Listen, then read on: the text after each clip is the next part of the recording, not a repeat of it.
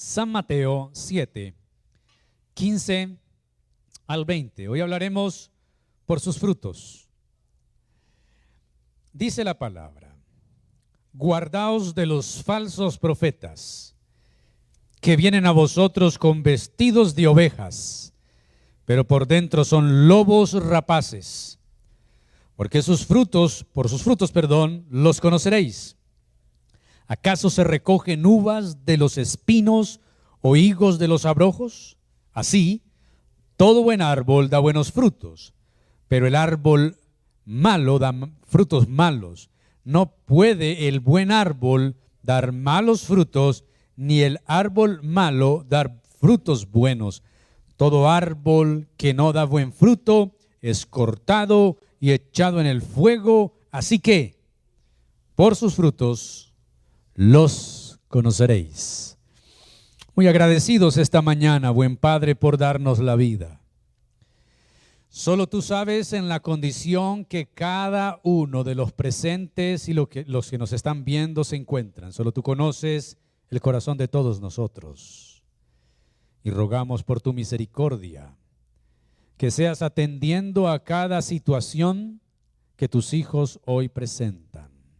Creemos que tú eres el que nos sostiene, nos sustenta, tu gracia, tu amor y tu favor. Ahora nos disponemos a escuchar tu palabra. Abre nuestros sentidos. Danos la sabiduría que viene por la escritura, pues tu palabra hace sabio al sencillo. Entonces danos primero la sencillez, la humildad de reconocer nuestra necesidad. Que ella sea lámpara a nuestros pies y lumbrera el camino. Abre nuestro entendimiento Llénanos de tu gracia, de tu favor.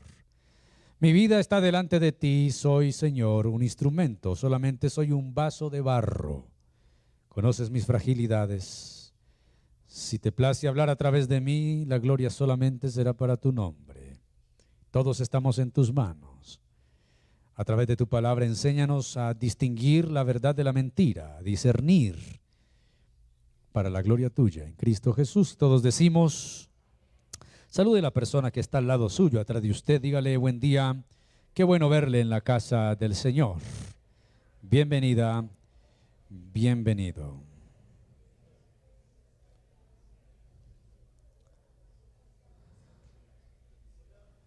Yo me alegré con los que decían, a la casa del Señor iremos. Es solamente un saludo, luego le invita a desayunar o almorzar, terminado el culto.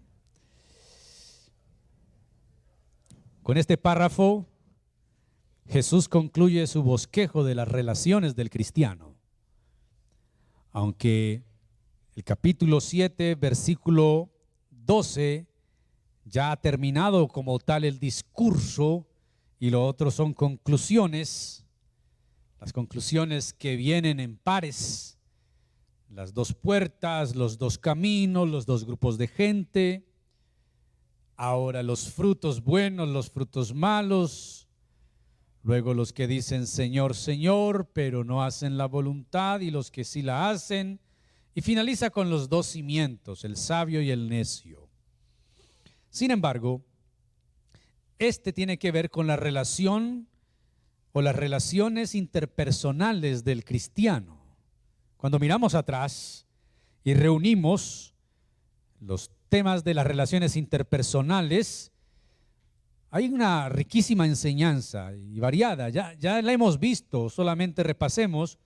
Por ejemplo, ¿cómo es que nosotros, como hermanos en Cristo, debemos aborrecer la hipocresía? Y se critica, el creyente debe aprenderse a criticarse a sí mismo y procurar dar apoyo constructivo, moral al otro. Y eso lo vimos a través de esa parte de la paja y la viga en el ojo. Como evangelista, el cristiano aprecia la perla de gran precio, el Evangelio, para negarse a exponerla al rechazo y desdeño de pecadores endurecidos.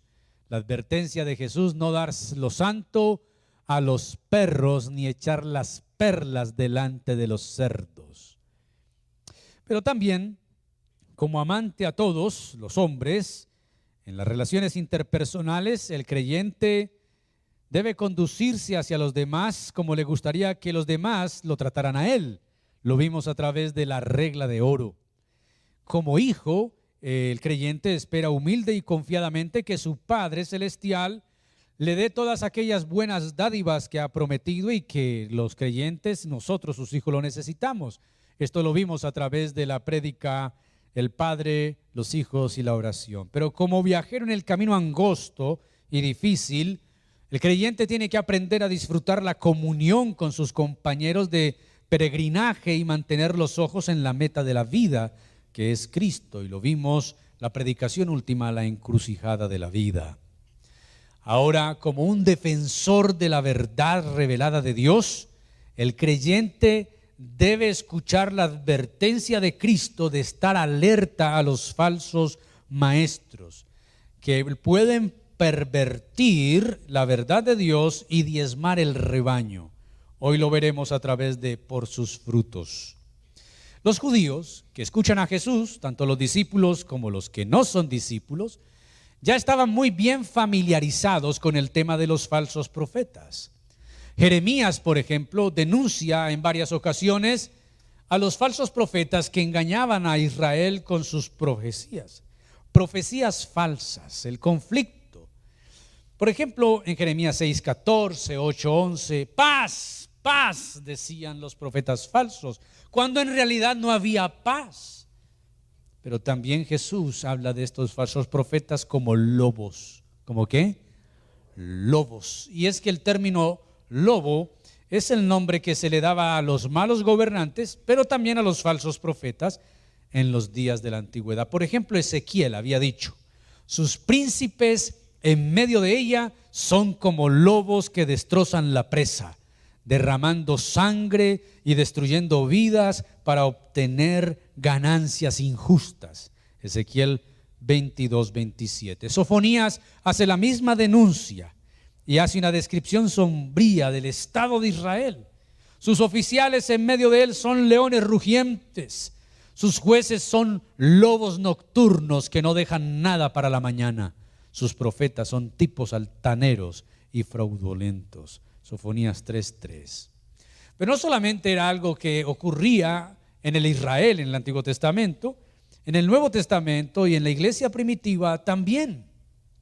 Cuando Pablo se estaba despidiendo de la iglesia de los hermanos en Éfeso, reunió a los ancianos y les advirtió del peligro que vendría.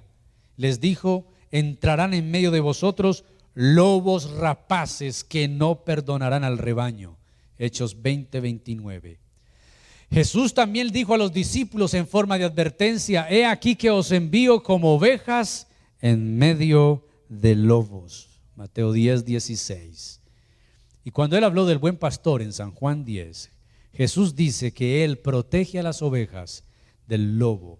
Más el asalariado ve venir el lobo y huye, porque no son suyas las ovejas. Y aquí tenemos sin duda entonces una figura que todos podían reconocer y entender. Y que hasta el día de hoy, después de dos mil años de este discurso, todavía tenemos que prestar atención. Este es un texto de advertencia. Este es un texto que podríamos decir hay que prestar atención, porque desde hace dos mil años hasta acá, los falsos siguen y son vigentes. Y eso es lo primero que vamos a tratar. Los falsos existen. Los falsos maestros, los falsos profetas existen. Cuando Jesús dice a la gente, guardaos de los falsos profetas, Jesús está asumiendo obviamente que existen, que los hay. No tiene sentido si encontráramos en la reja de una finca, cuidado, perros bravos y que en la finca solamente hubiera un gato y un canario. Eso no advierte de nada. Así que Jesús está colocando el aviso de falsos profetas para decir que de pronto los va a ver. No, los hay. Lo que Jesús está diciendo acá es una advertencia a todos sus seguidores acerca de los falsos profetas, porque ellos existen, existían, existen y existirán. Los encontramos en numerosas ocasiones en el Antiguo Testamento.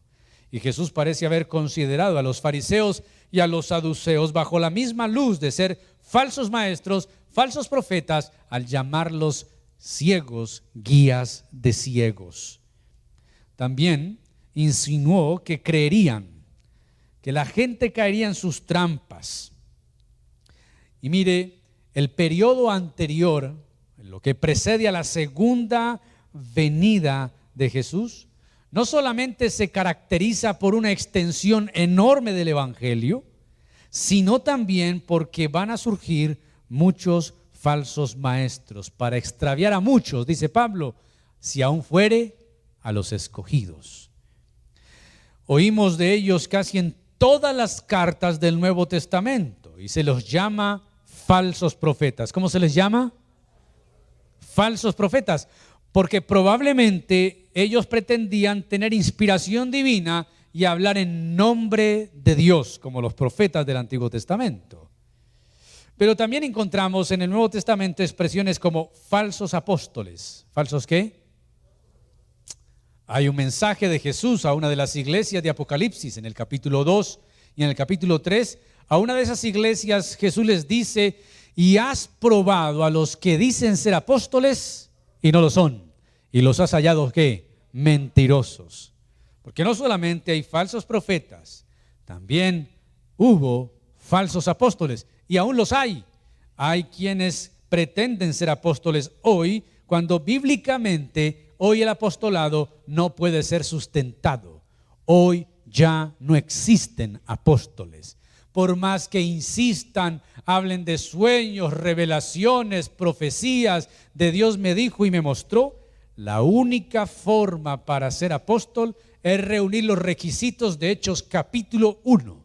Haber estado con nosotros, dice Pedro, desde el bautismo de Jesús hasta su ascensión al cielo y no creo que nadie que exista hoy puede ser un testigo ocular de esos acontecimientos.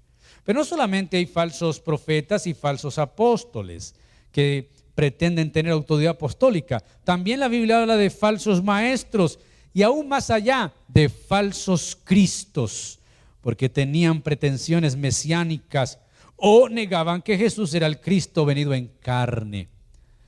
El falso Cristo en la Biblia se presenta como el anticristo. ¿Cómo qué? La palabra anti, ¿sí? lo que precede al Christos, esta palabra anti tiene dos significados en el griego. Anti significa el que quiere usurpar u ocupar el lugar de o el que se opone a.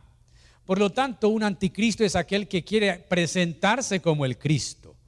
Escuchamos de años atrás de un señor que era un predicador bautista, luego se descarría, funda su propia religión, se autoproclama el apóstol Pablo y cansado de ser apóstol Pablo se autoproclama el Cristo, el Cristo hecho hombre.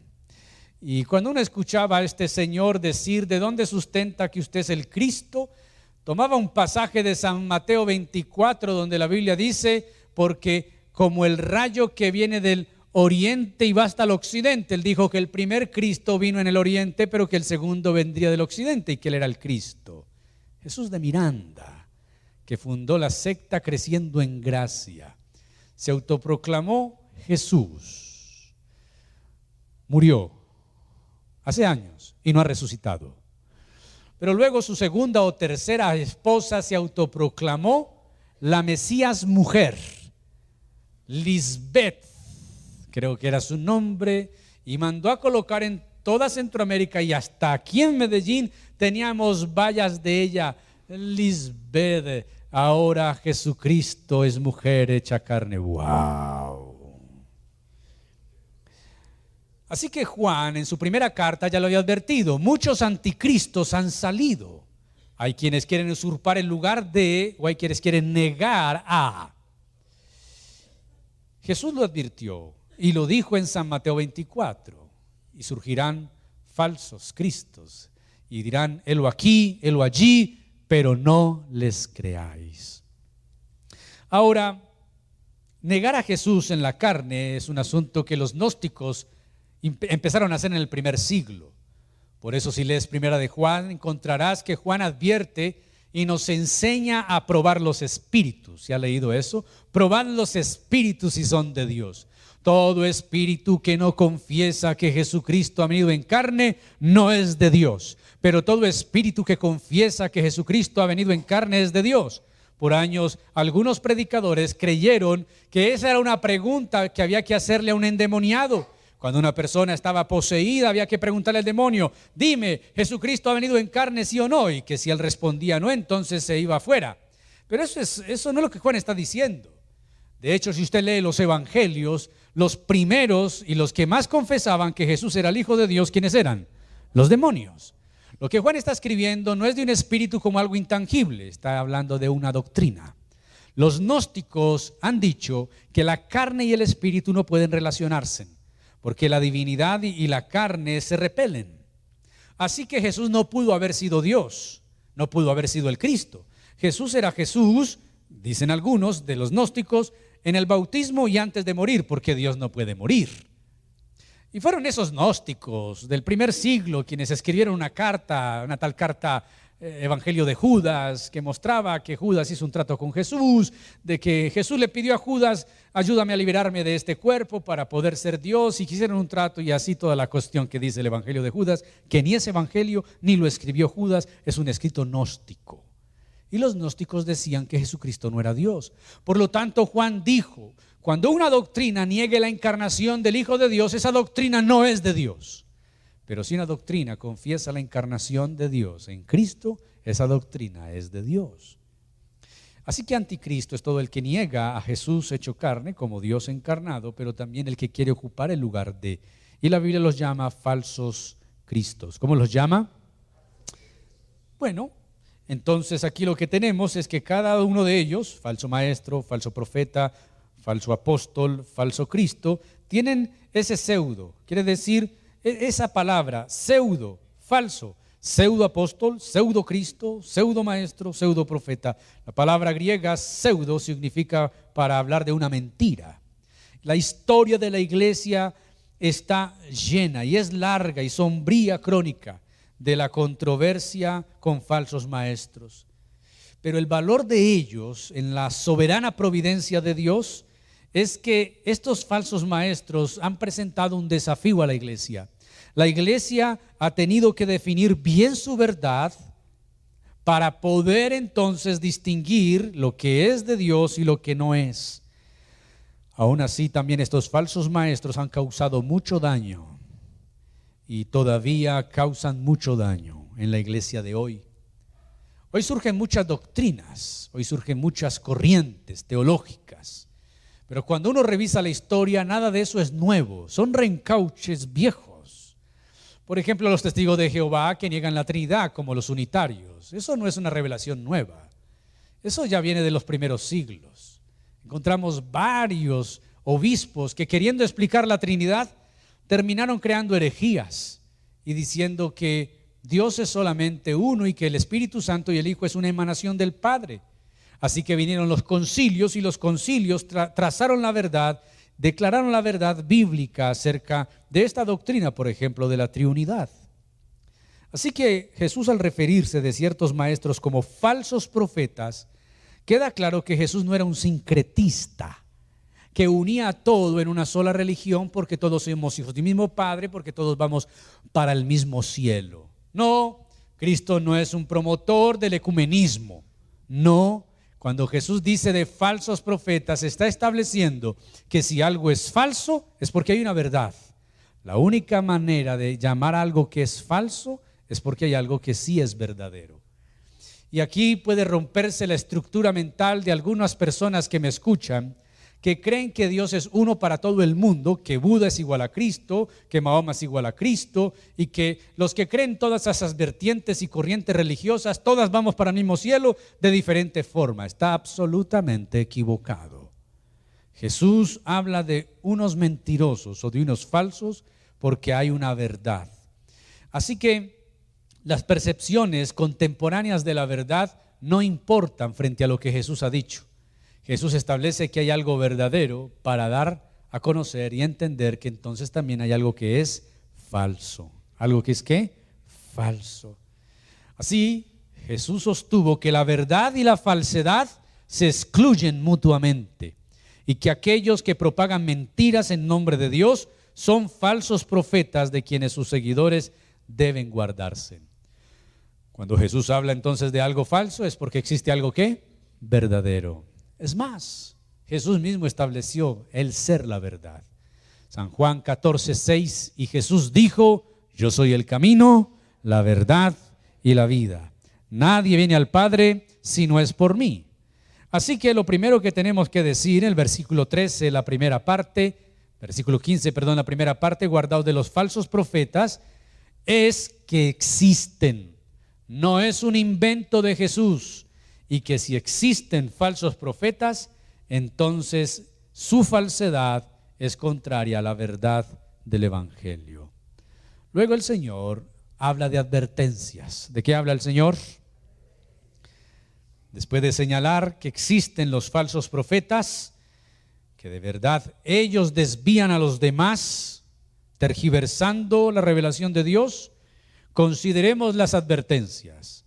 Está en tono fuerte, guardaos, guárdesen, tengan cuidado.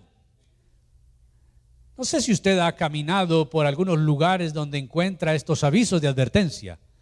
Sí, cuidado, cerca electrificada, alto voltaje, o los vemos en algunos frascos, peligro, veneno, tóxico. Cuando vemos todos estos avisos de advertencia, pues no necesitamos ser muy inteligentes para saber que si ponemos la mano en esa cerca, pues nos vamos a, electrocutar. A veces eh, somos ingenuos y incrédulos, ¿no?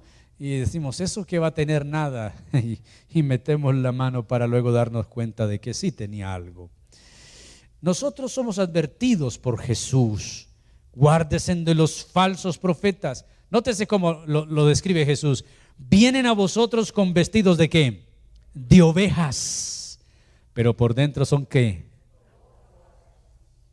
Aprendemos de esta metáfora que los falsos profetas son tanto peligrosos como engañosos. ¿Cómo qué? Engañosos. Miren, en la antigüedad, cuando el pastor estaba vigilando su rebaño en las colinas, iba vestido de piel de oveja, pero con la piel hacia afuera y el pelo hacia adentro. Eso para que le genere calor a él pero no podía, pero uno, perdón, podía, cualquiera podía en ese tiempo llevar puesta una piel de oveja y no ser un pastor. Quiere decir, aunque los pastores tenían atuendos, cualquiera podía tener el mismo atuendo y no ser pastor. Los profetas solían llevar un atuendo convencional. Elías, por ejemplo, tenía un manto. Primer libro de Reyes 19 lo describe. Estaba hecho de una piel peluda. El manto de piel de oveja había llegado a ser el uniforme de los profetas. ¿Recuerdan a Juan Bautista? Él vestía también de semejante manera. Lo mismo que los filósofos griegos llevaban una ropa típica. A los profetas se les podía distinguir de los demás por ese manto que los caracterizaba. Pero algunas veces se lo ponían los que no tenían el menor derecho de llevarlo porque no eran profetas. Zacarías, por ejemplo, hace una descripción de los grandes días por venir y dice, no se pondrán el manto velloso para profetizar. Zacarías 13:4. Así que habían algunos que iban vestidos de profetas, pero que vivían como impíos. Es lo que Jesús está diciendo. Cuidado con los falsos profetas. Ellos visten de una manera que pueden engañar, dislumbrar, pero por dentro son qué? Lobos rapaces. Es una advertencia a no dejarnos llevar por las apariencias. Es que viste muy bien, es que tiene unos trajes, es que tiene cara de pastor. Yo he escuchado esos términos alguna vez, tiene cara de pastor, y yo luego llegué a mi casa y me miré en espejo, y yo dije, ¿y yo tengo cara de qué? Porque me llamó la atención de que la gente por la cara quiera describir a alguien. Ya Jesús nos advirtió que no podemos dejarnos llevar por las que por las apariencias. Jesús está diciendo, los falsos profetas se visten de oveja. Como los pastores que se vestían con piel de oveja, pero cualquiera podría tener un traje de oveja. Entonces a veces vemos personas bien vestidas con Biblias en la mano. Y entonces inmediatamente lanzamos un juicio, una descripción. Es pastor o es evangélico. Bueno, eso no es malo en sí mismo. Lo que tenemos que tener cuidado es de dejarnos impresionar, de dejarnos llevar inmediatamente por la apariencia. Porque muchos vestían como los profetas, pero no, eran profetas. Vestían como pastores, pero no lo eran. Jesús advierte en los falsos profetas se visten como, como ovejas, pero por dentro son qué? Lobos. ¿Son qué? Lobos rapaces. Así que nosotros tenemos que tener cuidado. Hay quienes pueden vestir como ovejas vestir como profeta, pero sus vidas dicen lo contrario. Hay o había falsos profetas en los tiempos antiguos, pero también en el Nuevo Testamento. Una de las características principales de los falsos profetas en el Antiguo Testamento es su optimismo amoral, su negación de que Dios es un Dios justo, al igual que Dios tiene un amor inmutable y una misericordia. Pero los profetas falsos del Antiguo Testamento le decían a la gente que Dios los amaba, pero que no los iba a castigar. Cuando una persona habla así, no conoce a Dios y puede estar profetizando falsedad. El amor de Dios y la justicia de Dios son dos caras de una sola moneda. Dios es amor, pero también es fuego consumidor. Cuando le decimos a una persona no cristiana, Dios te ama, le estamos diciendo una verdad, pero es una verdad a medias. Dios te ama y envió a su Hijo para que no fueras al infierno. ¿Aceptas su amor o vas al infierno? Pastor, no, así no. Esa es la verdad. Dejarlo solamente con el Dios te ama es dejarlo con un Dios que es un peluche manipulable. Este Dios no es solamente amor, este Dios también es juicio. ¿También es qué? Así que los profetas del Antiguo Testamento decían que Dios solamente es bueno. Y ellos serán culpables, dijo Jeremías al pueblo, de alimentarlos con vanas esperanzas. Dicen atrevidamente a los que me irritan, Jehová dijo, paz tendréis. Y a cualquiera que anda tras la obstinación de su corazón dicen, no vendrá mal sobre vosotros. Dios se queja de manera similar diciendo, y curaron la herida de la hija de mi pueblo con liviandad, diciendo, paz, paz, y no hay paz. Y aquí lo que hace el Señor es lanzar una arenga para decir por lo menos un gran perjuicio le están haciendo al pueblo de Dios y el pueblo de Dios se hace un daño al escuchar solo lo bueno que Dios no ha dicho. Por eso la gente hoy busca predicadores de la prosperidad, predicadores que le digan que todo está bien, que todo va a salir bien, que tú eres una hija de Dios, por lo tanto es una princesa del rey y tienes que vestir bien y andar bien y no tendrás problemas. Y eso llena.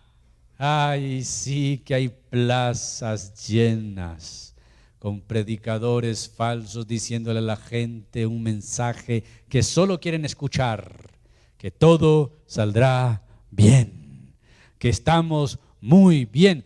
Debes ser una buena persona y si eres una buena persona, el cielo está abierto para ti. Te están mintiendo.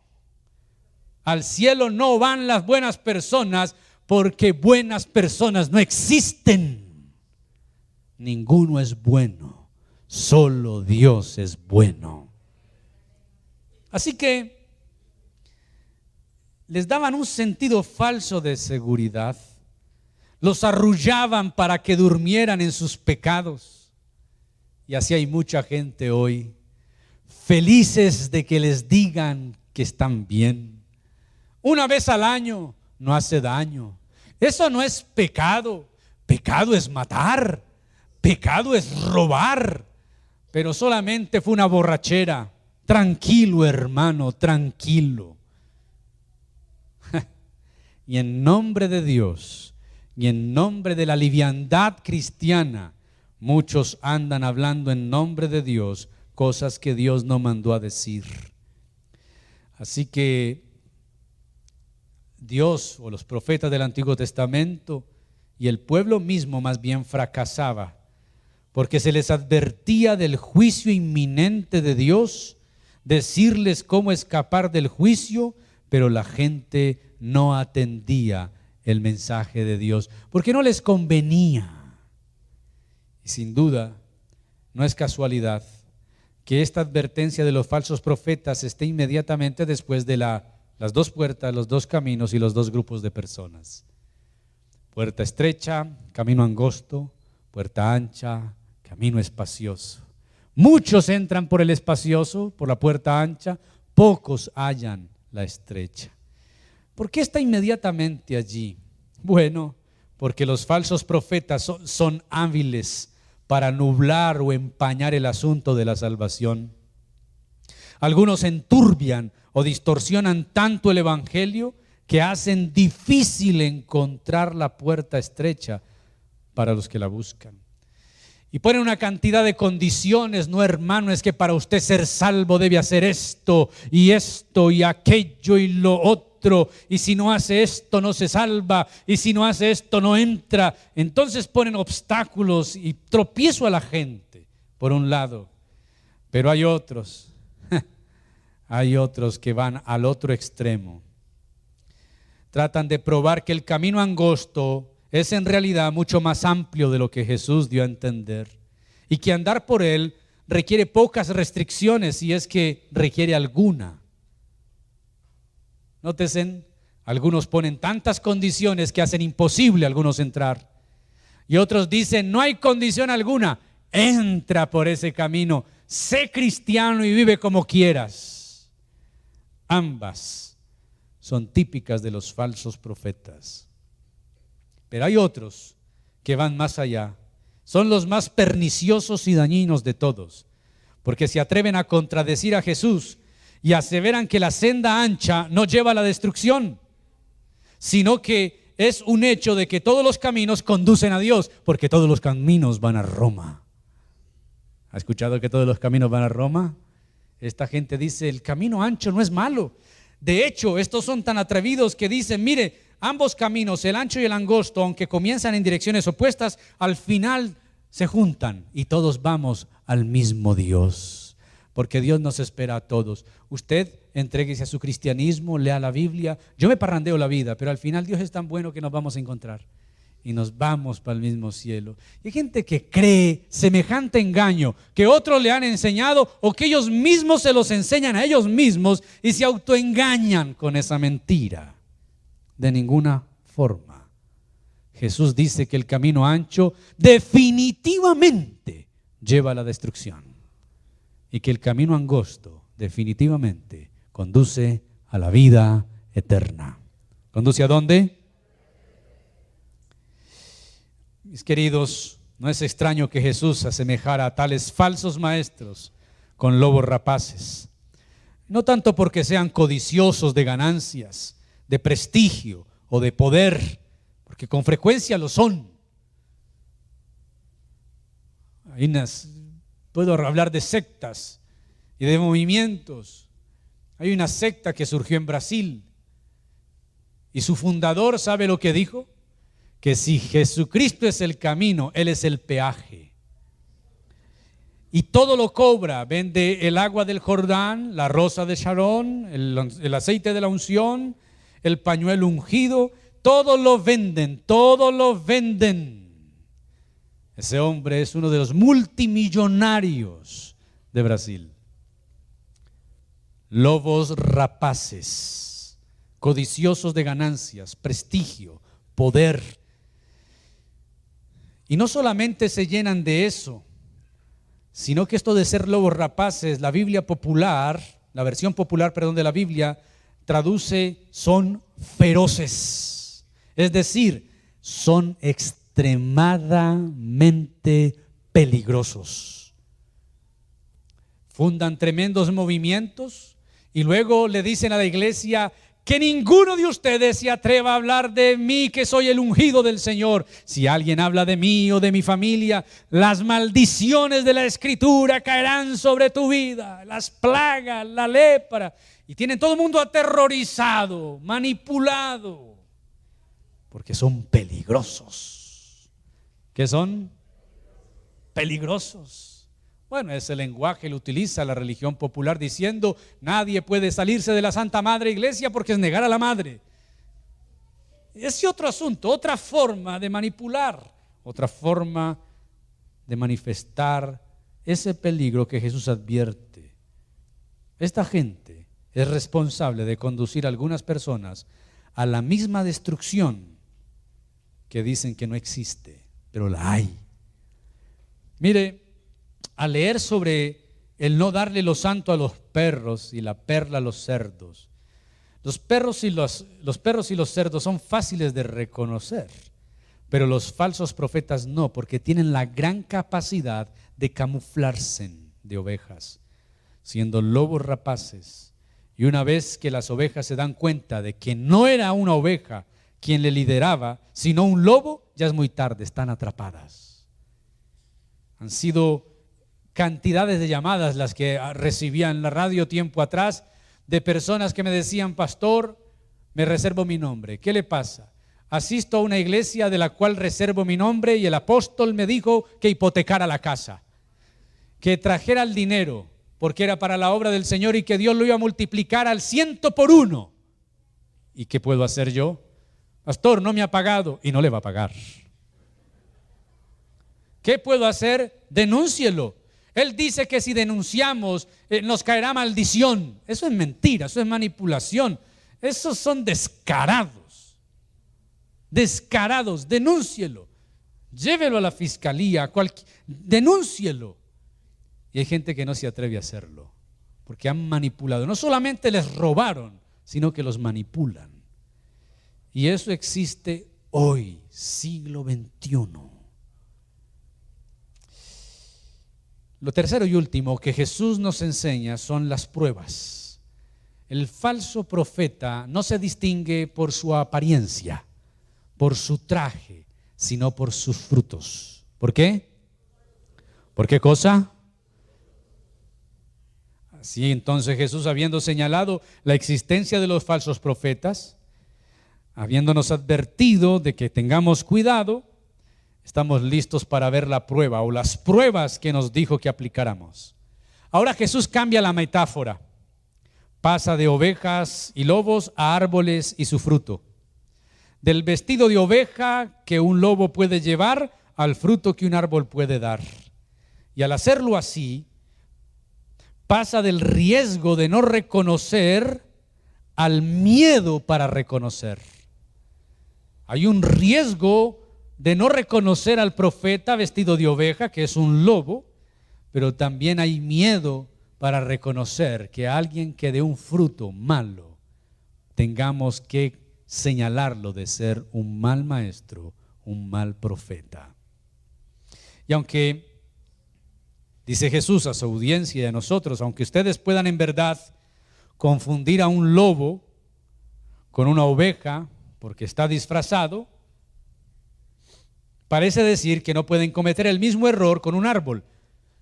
Ningún árbol puede por demasiado tiempo ocultar su identidad. Tarde o temprano se traicionará él mismo por su fruto. El lobo puede disfrazarse, un árbol no puede disfrazarse. Las hierbas nocivas como los espinos o los abrojos simplemente no pueden producir fruto comestible como las uvas y los higos. No solo el carácter del fruto se demuestra o se determina por el árbol. Por ejemplo, una higuera que da higos, una vid que da uvas, sino que también su condición. Mire lo que dice Jesús en el versículo 17. Todo buen árbol da buenos frutos, pero el árbol malo da frutos malos. En verdad no puede el buen árbol dar malos frutos, ni el árbol malo dar frutos buenos el día del juicio finalizará la diferencia, se hará absoluta, como los árboles que no dan frutos serán cortados y quemados. Eso hacía parte inclusive del mensaje de Juan Bautista. He aquí que el hacha está puesta a la raíz de todo árbol. Todo árbol que no dé fruto será que cortado y arrojado dando. ¿Dónde? Al fuego. Por tanto, está la conclusión en la que Jesús hace hincapié. Dos veces repite esto, por sus frutos los conoceréis, versículo 16 y versículo 20. Pero, pero ¿cuáles son los frutos de un falso profeta? ¿Cuáles son los frutos o las señales de una falsedad? A veces los hermanos cuando van a cambiar de ciudad, de domicilio, cambian de congregación y dicen, me estoy congregando en una iglesia de sana doctrina. Entonces yo hago la pregunta, ¿qué es una iglesia de sana doctrina? Son trinitarios, los católicos también lo son. Leen la Biblia, los brujos la leen. Cantan las alabanzas, cualquiera puede hacerlo. Eso no define una iglesia de sana doctrina. Aquella vez les expliqué qué define una iglesia de sana doctrina. Pero, ¿cómo reconocer a un falso profeta? Si es difícil porque va bien vestido, tiene un lenguaje aparentemente religioso, es amable, se comporta bien con la gente. Bueno, voy a hablar de cinco cosas que son los efectos negativos, los malos frutos que puede producir un falso profeta y su doctrina o su enseñanza. Primero, la enseñanza es falsa si produce una religión que consiste exclusiva o principalmente en la observancia de cosas externas. Hay un movimiento que no es nuevo, viene desde hace años haciendo mella en el pueblo evangélico, el movimiento sionista, los mesiánicos, los judaizantes, y viene penetrando poco a poco dentro de las iglesias, y algunos se dejan dislumbrar de eso porque sale un supuesto rabino, que es de apellido Jaramillo, pero dice que es rabino, que se dejó crecer el pelo y las barbas, hizo unas trenzas, tiene una kipad y sabe unas palabras en hebreo diciendo a Yeshua es esto y Yeshua es lo otro. Y entonces habla del Antiguo Testamento y habla de Jesús y descresta y habla hebreo y toca el shofar y entonces el cuerno. Y entonces la gente se dislumbra y dice, wow. Y les dicen las raíces del pueblo hebreo. Jesús viene de los hebreos. Hay que volver a la raíz del pueblo hebreo. Se les olvida que fueron los hebreos los que mataron a Jesús. Porque no creyeron en él.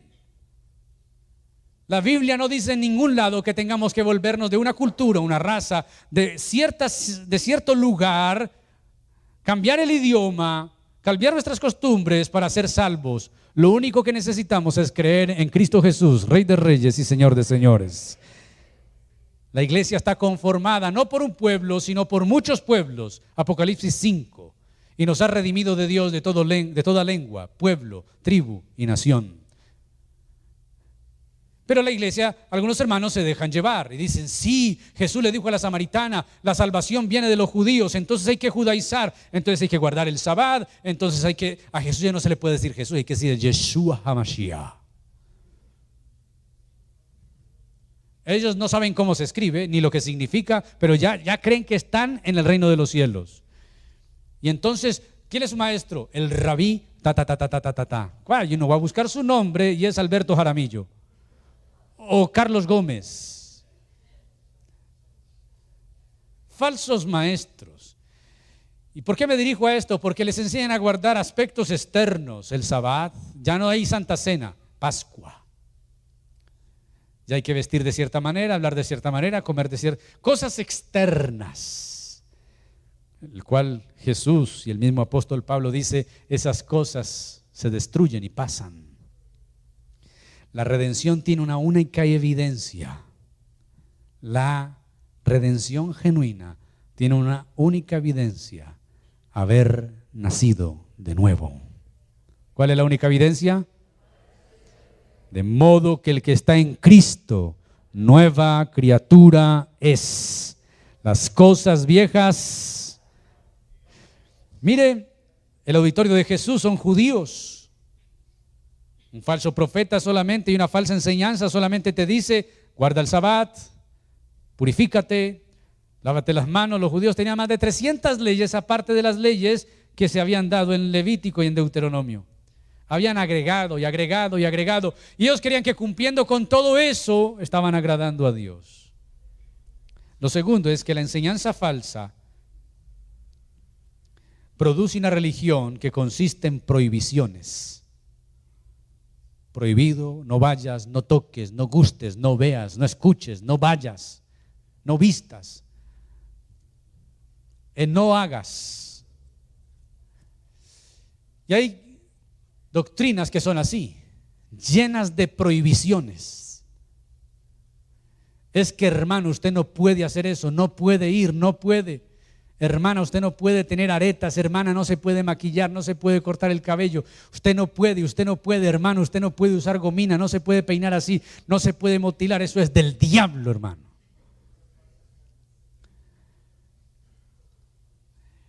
Pero mucho cuidado, porque este es un extremo.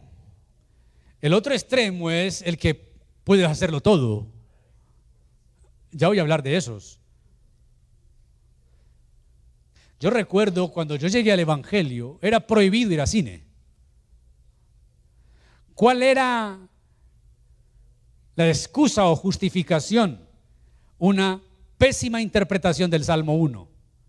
No se sienta en silla de escarnecedores. No pueden ir a cine los cristianos. Y yo llegué al Evangelio hace unos años atrás. Mi última película creo que fue Menudo. Los que se ríen saben de qué estoy hablando. Son más viejos que yo. Yo era un niño cuando fui a ver esa película. Yo llegué a los 16 años a la iglesia. Así que no voy a cine porque no se puede sentar en silla de escarnecedor. Pero luego, como yo he sido tan inquieto, empecé a preguntar, a ver, ¿cómo así? La silla. El problema es la silla. ¿Y si yo llevo mi propia silla? Sería muy raro, pero entonces si yo llevo mi propia silla, no, no es la silla, en la película. Ok, entonces en ese cine, si presentamos una película cristiana, ya no es silla de escarnecedor.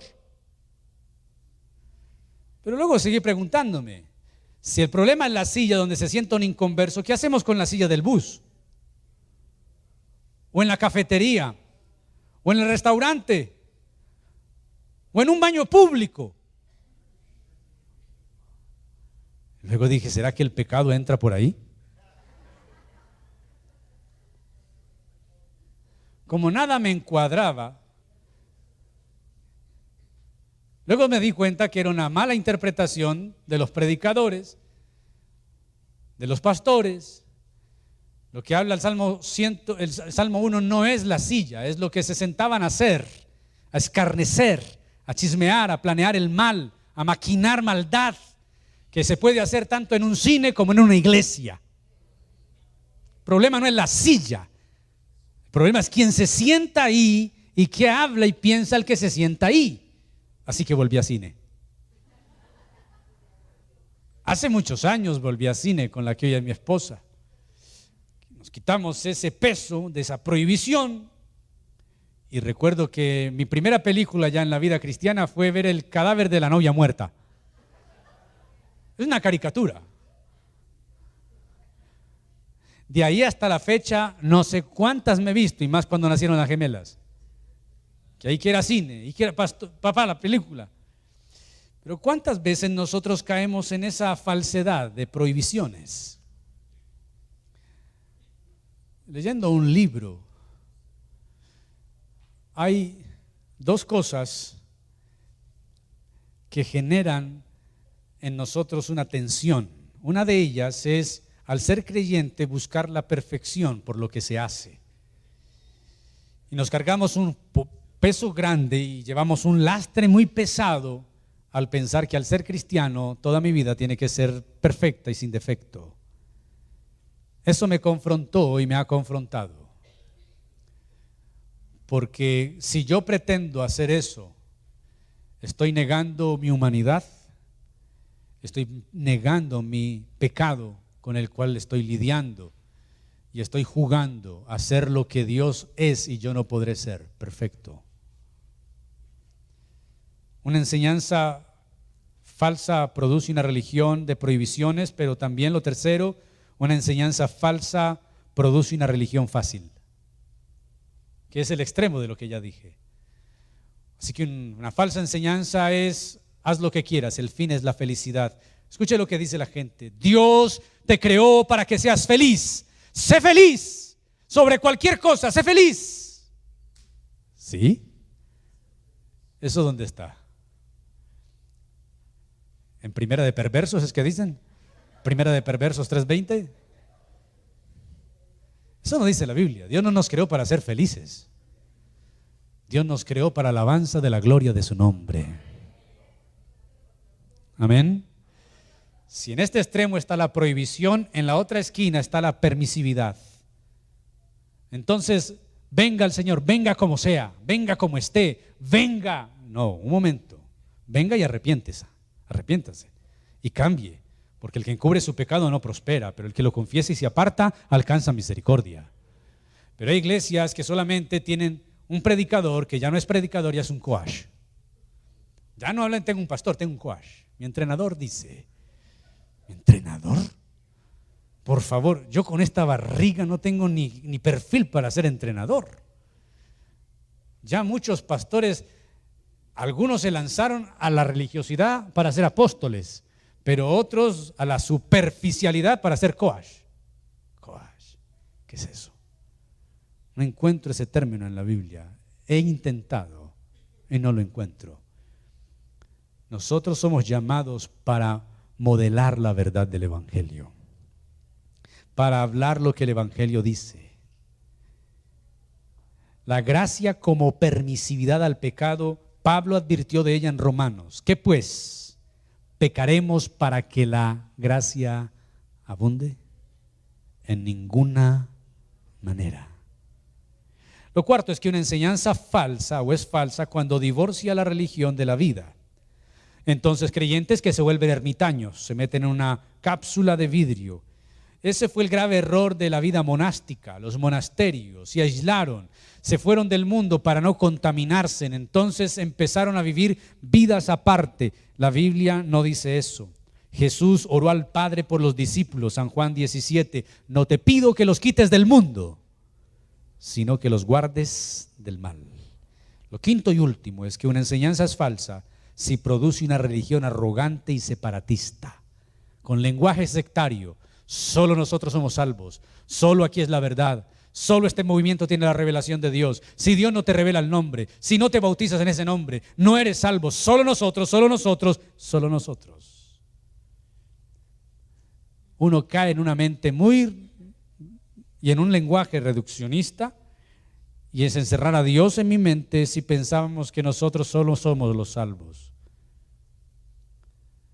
Cuando Pablo estuvo en Corinto, fue muy difícil predicar y Dios se le aparece a Pablo y dice, predica y no, no te calles, porque tengo mucho pueblo en esta ciudad. No podemos caer y esta gente cae en el síndrome de Elías. Señor, todos se han desviado y solo he quedado yo. Y Dios dice, oiga, me he reservado cuántos? Siete mil que no han doblado sus rodillas. Tú no eres el único. Ese lenguaje sectario hace parte de una falsa enseñanza que viene de un falso profeta. Y al examinar las credenciales de un maestro, entonces tenemos que examinar, aquí ya son las señales positivas. ¿Qué tenemos que examinar como fruto? Su carácter y su mensaje. ¿Qué cosa hay que examinar? Carácter y mensaje. ¿Qué cosas? Carácter tiene que ver con su vida personal, con su integridad, como esposo, como padre, como individuo. Yo tengo una gran exigencia, no solamente para predicar, sino para modelar mi vida, como esposo, como padre, como hijo. Una vez se cuenta que un pastor estaba predicando en su sermón del domingo. Tenía profundos problemas con su esposa y en pleno culto llegó un trasteo y empezaron a subir todo el púlpito. Muebles, nevera, ¿qué pasa? Y quien estaba dirigiendo el trasteo, su esposa. Y paró el culto, mija, pero ¿qué pasa? Mija, ¿qué, qué, ¿qué se le ocurre? Y ella dijo, me paso para la iglesia porque el hombre de la iglesia es mejor que el que tengo en la casa. Y no solamente le puede pasar a un predicador, le puede pasar a cualquier esposo o esposa que viene, se congrega y es creyente, que mientras es creyente es un santo, pero en la casa es un demonio. Así que examinemos carácter, mensaje, pero también hay que examinar La influencia. Es otra tercera prueba. Carácter, primero, mensaje, segundo, influencia. Eh, tenemos que preguntarnos qué efecto tiene su enseñanza en sus seguidores. A veces la falsedad de la enseñanza no es inmediatamente explícita cuando miramos el sistema y la conducta del maestro, pero se vuelve explícita solamente a través de resultados desastrosos. Lo vamos viendo poco a poco, poco a poco. Joseph Smith, el fundador de los mormones, Joseph Smith fue encarcelado en varias ocasiones por promover la poligamia. De, eso, de hecho, los mormones decían, ya no todos, que las almas están en los aires esperando cuerpos para habitar, por lo tanto hay que tener muchos hijos con muchas mujeres. Claro, usted le dice a un mormón y dice, no, Joseph Smith murió como un mártir. No, murió en un motín en la cárcel donde estaba preso. Y no solamente estaba preso por eso, sino por vender también frijoles mágicos. Él y su hermano en la cárcel. Hubo un motín, ambos murieron en el motín. Lo van a pintar como mártir, pero no es un mártir. Y luego vemos los resultados. Todavía hay un reducto de mormones en Utah que practican algo de la poligamia. Han sido sentenciados algunos. Así que el error lo vemos con el tiempo. Y esto es lo que quiso decir Pablo cuando escribió, la tendencia del error es como que carcome como gangrena, dice, carcomerá sus cuerpos como la gangrena. Su progreso gangrenoso se ve cuando trastorna la fe de las personas, promueve la impiedad, causa amargas divisiones. La enseñanza sana, en, contraste, produce fe, amor y piedad. Concluyo. Esta advertencia de Jesús no es una invitación a volvernos sospechosos de cualquier persona, cualquier movimiento, y adoptar como deporte o hobby la cacería de herejías, aunque sí tenemos que estar atentos, porque es lo que Jesús nos está diciendo. Él nos está recordando que existen falsos maestros en la iglesia y que debemos mantenernos en guardia. ¿Cómo debemos mantenernos? En guardia. La verdad importa. Porque es la verdad de Dios. Y edifica la iglesia de Dios en tanto que el error es diabólico y es destructivo. Si nos preocupa la verdad de Dios, hermano, y la iglesia de Dios, tendremos que tomar en serio la advertencia de Cristo. Él y los apóstoles colocan la responsabilidad de la pureza doctrinal de la iglesia sobre los hombros de los dirigentes, predicadores, obispos, ancianos, pastores, pero también, en especial, ese peso está sobre la congregación, sobre cada creyente. La iglesia cristiana tiene más poder de lo que a menudo se da cuenta y debe usarlo para decidir qué maestros va a escuchar, qué predicador va a escuchar, ¿Qué enseñanza va a escuchar? Porque no todo lo que hable de la Biblia es de Dios. No todo lo que brilla es oro. No todo el que hable en una Biblia está exponiendo la verdad del Evangelio. La iglesia tiene que aprender a discernir. ¿Tenemos que aprender a qué? El guardaos de los falsos profetas de Jesús se dirige a todos nosotros. Y si la iglesia, a través de los siglos, hubiese atendido y entendido la advertencia y aplicado las pruebas de las que hemos hablado, no se hallaría en el peligro y en el estado de confusión teológica y moral que se encuentra hoy. Hoy hay de todo, surge de todo todos los días. Hoy más que nunca en estos tiempos peligrosos debemos pedirle al Señor que nos dé sabiduría, entendimiento y discernimiento. Que el Señor nos ayude, puestos en pie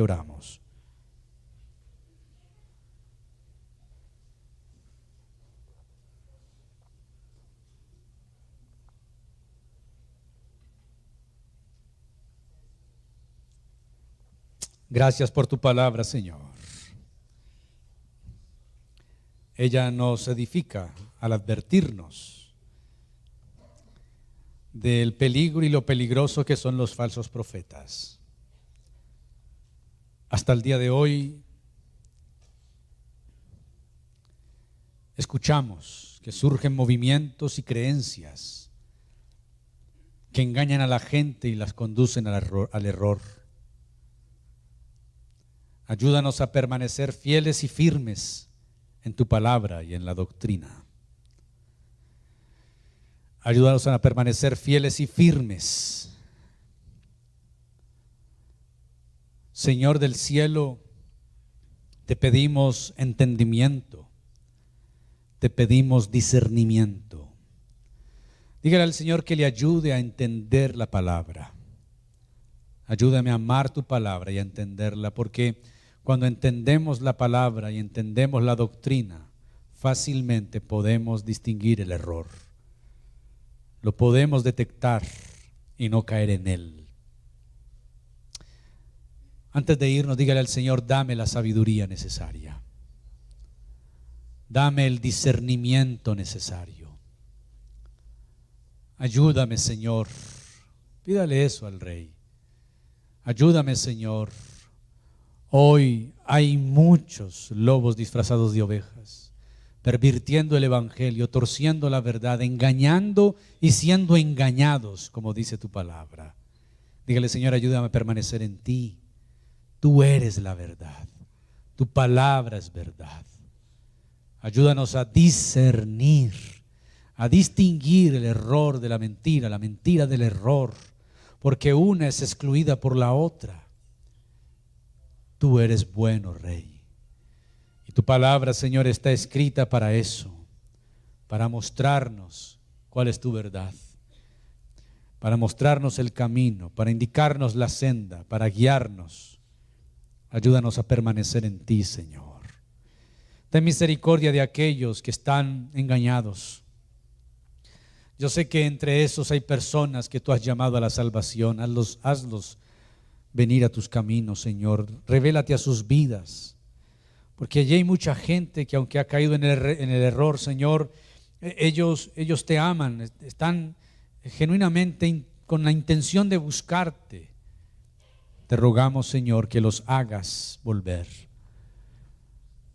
Te damos gracias, Señor, porque tú nos has llamado y tu llamamiento es santo, es firme y es fiel.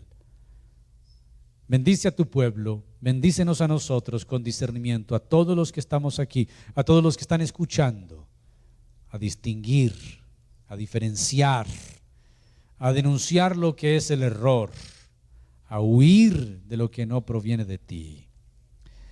Perdónanos cuando nos hacemos necios en nuestro propio entendimiento y queremos, Señor, salirnos con la nuestra. Cuando ponemos nuestro pensamiento y opinión sobre tu palabra, tu palabra debe ser sobre toda, porque es toda autoridad, Señor. Lleva con bien a tus hijos. Bendice cada familia representada en ellos. Bendice a nuestro país. Ten misericordia de Colombia. En el nombre de Jesús. Amén.